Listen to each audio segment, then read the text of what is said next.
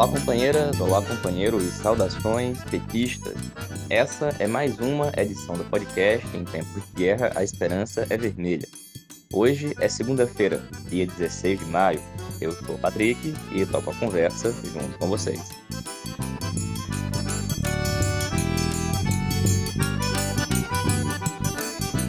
No episódio de hoje, falamos sobre o encontro de tática do PT em Pernambuco, que aconteceu neste último domingo, dia 15.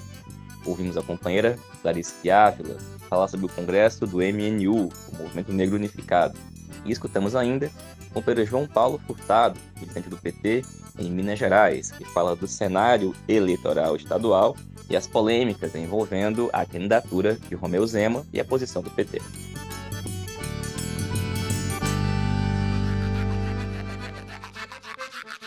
Pessoal, começamos a edição de hoje falando do encontro de tática eleitoral do PT de Pernambuco. Aconteceu nesse domingo, dia 15, e foi o 16º encontro do PT estadual. Reuniu cerca de 200 delegados na proporção do congresso realizado em 2019. Bom, o encontro tinha como pauta principal a aprovação da tática eleitoral do PT de Pernambuco para a eleição de 2022 foram apresentadas duas teses. Uma que defendia que o PT não apresentasse candidatura própria, mas sim que apoiasse a candidatura da Frente Popular, encabeçada pelo PSB, que governa o Estado há 16 anos. E uma outra tese foi a que o PT apresentasse e construísse uma candidatura própria. Bom, apresentou e defendeu a tese de aliança com a Frente Popular as tendências CNB, Resistência Socialista, Democracia Socialista, Coletivo PT Militante, Esquerda Popular Socialista, entre outras. Um destaque de que a EPS apresentou uma tese em separado, mas ao fazer a defesa da tese em separado, anunciou que defendia aquela que tinha sido a primeira tese apresentada e também votou na tese inicialmente defendida em prol da aliança. A segunda tese foi apresentada pelo Diálogo e Ação Petista e pela tendência Avante. Também recebeu os votos da articulação de esquerda. Bom, essa segunda tese defendia que o PT apresentasse candidatura própria. A tese vitoriosa, com cerca de 90% da votação do plenário, foi a tese que defende a aliança com o PSB. Feita a votação desta tese, o encontro passou a discutir como seria a indicação do PT para a chapa majoritária. Houve uma polêmica no plenário com relação a fazer uma votação conjunta ou separada em relação ao nome apoiado pelo PT para o Senado e o nome indicado pelo PSB para o governo do Estado. Nós, da articulação de esquerda, defendemos que houvesse uma votação em separado. Nós votássemos o nome indicado pelo PT e depois se votasse o nome indicado pelo PSB para o governo do Estado. No entanto, o plenário decidiu que a votação era conjunta e, neste caso, que se votasse a chapa completa. E repetiu-se a votação das teses, aonde aquelas tendências que tinham defendido a aliança votaram no nome de Danilo Cabral, candidato indicado pelo PSB ao governo do estado, e o nome da companheira Tereza Leitão, atual deputada estadual, como nome do PT indicado para o Senado Federal. As demais tendências se abstiveram da votação. Afinal de contas, nossa posição é de que a companheira Teresa Leitão pode sim representar o PT na chapa majoritária. Mas, como nós defendemos que o PT tivesse candidatura própria e não compusesse a chapa da Frente Popular, nos abstivemos porque não era essa a posição que, na nossa opinião, deveria ser adotada pelo conjunto do partido. O encontro de tática ainda aprovou a nominata inicial com os pré-candidatos a deputados federais, deputados federais e também estaduais, remetendo para a Comissão Executiva Estadual a complementação dessa nominata. E bom, gente, uma avaliação preliminar aqui do encontro é que algo que nós já víamos diagnosticando de algum tempo se concretizou. Existe hoje em Pernambuco um movimento em que a maioria da direção está indo em um sentido mas a base do partido está indo em outro. E isso se agudiza e piora no momento em que a maioria da direção, que já tinha cerca de 70% das instâncias do partido aqui no estado, agora foram reforçadas e ampliaram essa maioria, de tal forma que aquelas e aqueles que defendem que o PT tenha mais autonomia, organize e constitua um polo de resistência democrático pela esquerda aqui no Estado, vão ter um grande desafio pela frente. O desafio que é fazer a campanha de resistência contra o bolsonarismo, contra a direita, a extrema-direita, fazer a defesa da candidatura de Lula, mas neste momento, agora, com o PT aliado à Frente Popular, compondo a sua chapa majoritária, inclusive agora oficialmente no governo do Estado. Um governo que, ao longo dos últimos anos, ficou muito aquém e se comportou, na verdade, como um inimigo dos trabalhadores e das trabalhadoras. Um governo que privatizou a saúde, e neste momento caminha para privatizar o metrô e que, bom, como a gente sabe, é conduzido pelo PSB e foi um artífice, um cúmplice do golpe de 2016. Evidentemente que nesse momento o PSB compõe o arco de alianças nacional do PT e pode se tornar uma força importante na eleição de Lula para presidente. No entanto, a presença do PT na chapa aqui em Pernambuco nunca foi e não é um condicionante para que isso acontecesse.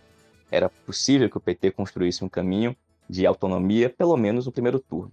No entanto, a decisão está tomada e agora aqui em Pernambuco a posição é de fazer uma forte campanha para eleger Lula presidente, eleger a companheira Tereza como senadora e enfrentar a direita para derrotar Bolsonaro e o bolsonarismo aqui em Pernambuco. E dito isso, a gente vai escutar agora um informe do companheiro João Paulo Furtado, que é militante do PT lá em Minas Gerais. Fala para a gente do cenário eleitoral em Minas.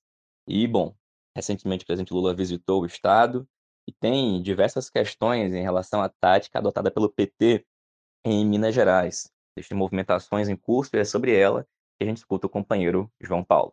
Companheiras e companheiros, meu nome é João Paulo, sou militante do PT de Minas Gerais e vou falar um pouquinho sobre o cenário do nosso estado. No último dia 9 de maio, nós recebemos a ilustre visita do presidente Lula, que veio a Belo Horizonte principalmente para o lançamento da pré-candidatura do companheiro Reginaldo Lopes ao Senado Federal. Foi um encontro belíssimo que contou com a participação massiva da nossa militância, representantes dos movimentos sociais, sindicatos, partidos de esquerda e outros partidos aliados, lideranças importantes do nosso Estado, e que foi cheio de alegria e de sentimento de esperança, né? principalmente por esse reencontro né, que nós tivemos é, é, presencialmente, né? voltando a sentir o calor da nossa militância, voltar a, a, poder nos abraçarmos, isso foi muito importante. Só que é um encontro que ficou com uma lacuna, da gente entender qual será a tática do nosso partido para enfrentar o atual governador de Minas Gerais, Romeu Zema, do Partido Novo. É um adversário que nós conhecemos bem, né? um adversário que teve o seu governo marcado por políticas neoliberais, por socateamento do Estado e também por, por medidas próprias do bolsonarismo, né? Durante a pandemia, o governador Romeu Zema foi aquele que mais aderiu à pauta negacionista do bolsonarismo. Então, é um adversário que é, dispensa adjetivos. Nós conhecemos bem, nós temos plena consciência de quem nós vamos enfrentar e sabemos que não será uma tarefa fácil. Então, é algo que nós já deveríamos já estar discutindo junto à militância, estar discutindo junto ao partido, e é algo que, se nós fôssemos cumprir aquilo que foi aprovado pela própria direção estadual, está com alguma coisa encaminhada, né? Porque a direção estadual do PT aprovou uma resolução em 21 de maio do ano passado, indicando que nós teríamos candidatura própria tanto ao governo de Minas quanto ao Senado Federal. De lá para cá, não houve nenhuma resolução ou nenhum outro tipo de documento aprovado pelo Diretório Estadual ou pelo Executivo Estadual que indicasse o contrário disso, ou que indicasse uma mudança de posicionamento. No entanto, a prática da direção até então tem sido no sentido contrário. De lá para cá, nós tivemos nomes que já foram ventilados já para assumir essa difícil tarefa, né, de ser o nosso candidato ao governo, como o do companheiro Daniel Sucupira, que é prefeito de Teófilo Otoni, que colocou seu nome à disposição do partido, e também o do companheiro Jesus Lima, ex-prefeito de Betim, e nomes que se colocaram de forma quase espontânea, porque não foram provocados pela direção. Pelo contrário, o que a gente viu de lá para cá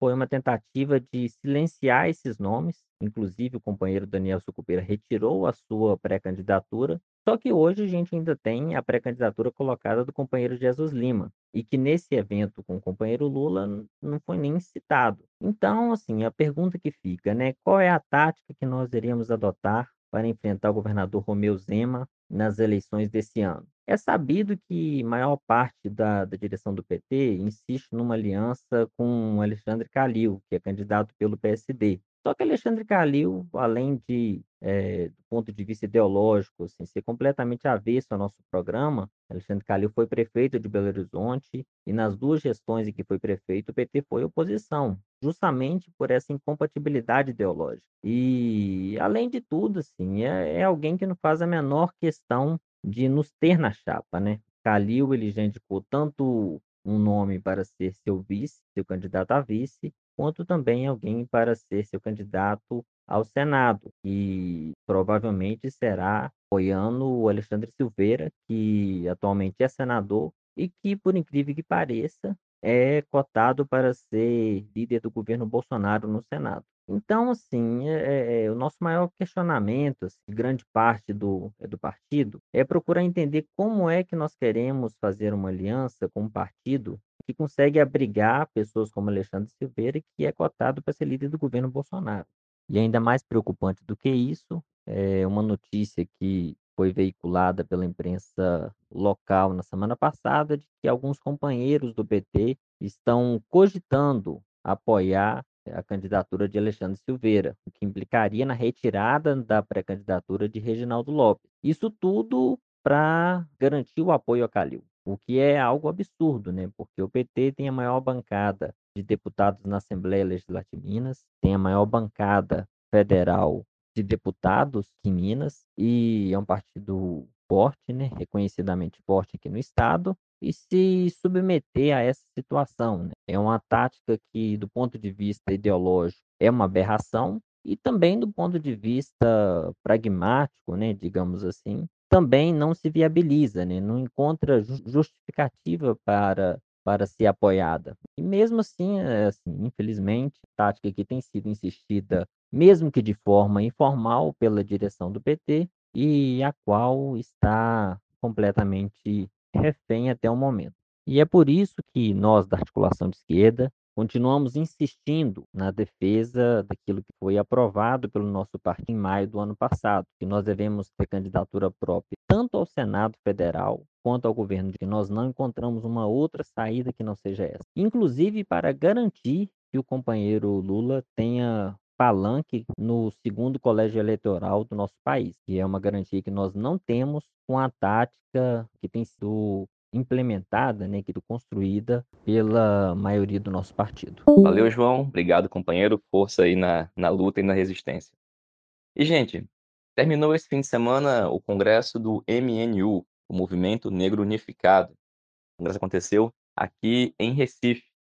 Tivemos diversos companheiros e companheiras que participaram e acompanharam todo o congresso. E é o um informe sobre ele que nós vamos escutar agora pela companheira Clarice de Ávila, lá do Rio de Janeiro. Olá, Patrick. Olá, ouvintes do podcast Em Tempos de Guerra, a Esperança é Vermelha. Sim, nós temos notícias fresquinhas do 19º Congresso do MNU, do Movimento Negro Unificado, que aconteceu em Recife entre os dias 12 a 15 de maio desse ano de 2022, na semana do 13 de maio, né, uma, a semana que a gente tem aí a lembrança da falsa abolição, portanto, o congresso acontece nesse período simbólico, bem simbólico para nós, povo preto. Então, entre os delegados e convidados, nós contabilizamos mais de 300 pessoas e nós daí somamos seis delegados. O tema do congresso foi Aquilombar é Preciso, 522 anos de construção, crescimento e resistência pelo legado de Dandares e Zumbi com a lança nas mãos. E nós, Patrick e ouvintes, tínhamos muitos objetivos e metas para esse congresso, que deveria ter acontecido há dois anos atrás, né? mas isso ficou impossibilitado por conta da crise sanitária da Covid-19, né? causada aí pela pandemia. Então, nós só conseguimos realizar esse congresso agora, em 2022, E entre as metas e objetivos que nós tínhamos estavam debater as estratégias para o enfrentamento do racismo, ampliar a mobilização da militância, fortalecer a luta antirracista, principalmente nesse momento, Patrick, onde reina o fascismo e a sua face mais cruel, que amplia a desigualdade e a diferença racial entre o povo brasileiro. Então, era preciso atualizar o plano de luta da nossa entidade. Esta talvez seria a principal meta que a gente ter, deveria ter alcançado nesse 19 Congresso,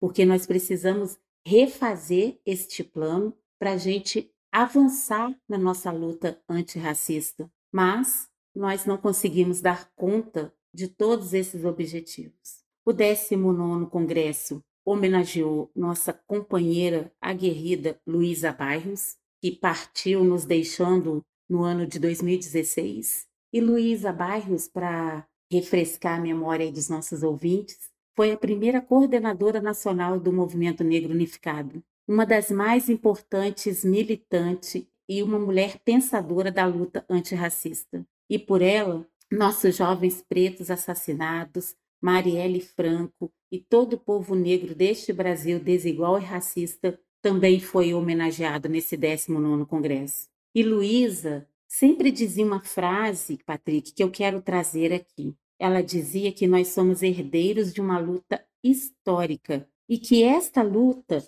foi iniciada por muitas pessoas an antes de nós. E eu trago essa frase da Luísa para ilustrar o que aconteceu, Patrick e ouvintes, neste 19º Congresso. Infelizmente, esse 19º Congresso do Movimento Negro Unificado ficou marcado com a expulsão de um militante histórico e que veio antes de nós, de muitos de nós, que é o companheiro Marcelo Dias. Ele foi expulso da entidade com 151 votos favoráveis e 96 votos contrários. Eu tenho certeza, Patrick, que parte da militância da articulação de esquerda fez jus ao pensamento afrocentrado de Luísa Bairros e votou contra essa barbárie, que marcou a história do movimento de forma ruim, de forma personalizada e até posso dizer de uma vingança por, por um campo político. Isso não combina com a nossa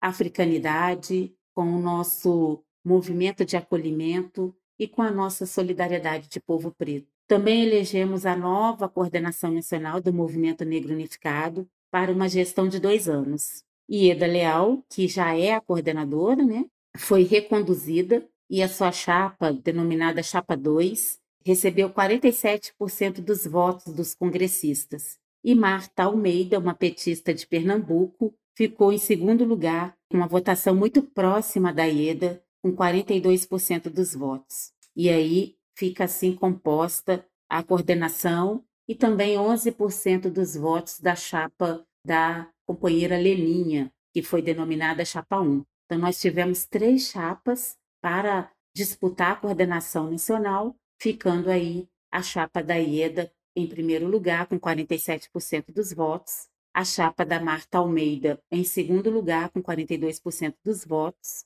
e a chapa da Leninha em terceiro lugar, com 11% dos votos. E é essa porcentagem que vai compor a coordenação nacional do movimento negro unificado por mais dois anos. Então é isso, Patrick. Eu quero deixar aqui um grande abraço para toda a militância do movimento negro unificado, desejar vida longa para este movimento que venceu a ditadura, que está vencendo a cada dia o fascismo e o capitalismo e as suas barbáries. Então, que nós possamos aprender né, com os nossos erros, que a gente possa crescer com a nossa visão afrocentrada, que a nossa discussão, que todos os nossos embates sejam permeados por essa visão. Vida longa ao MNU e vida longa para todos os ouvintes deste podcast. Um abraço, Patrick, e até a próxima.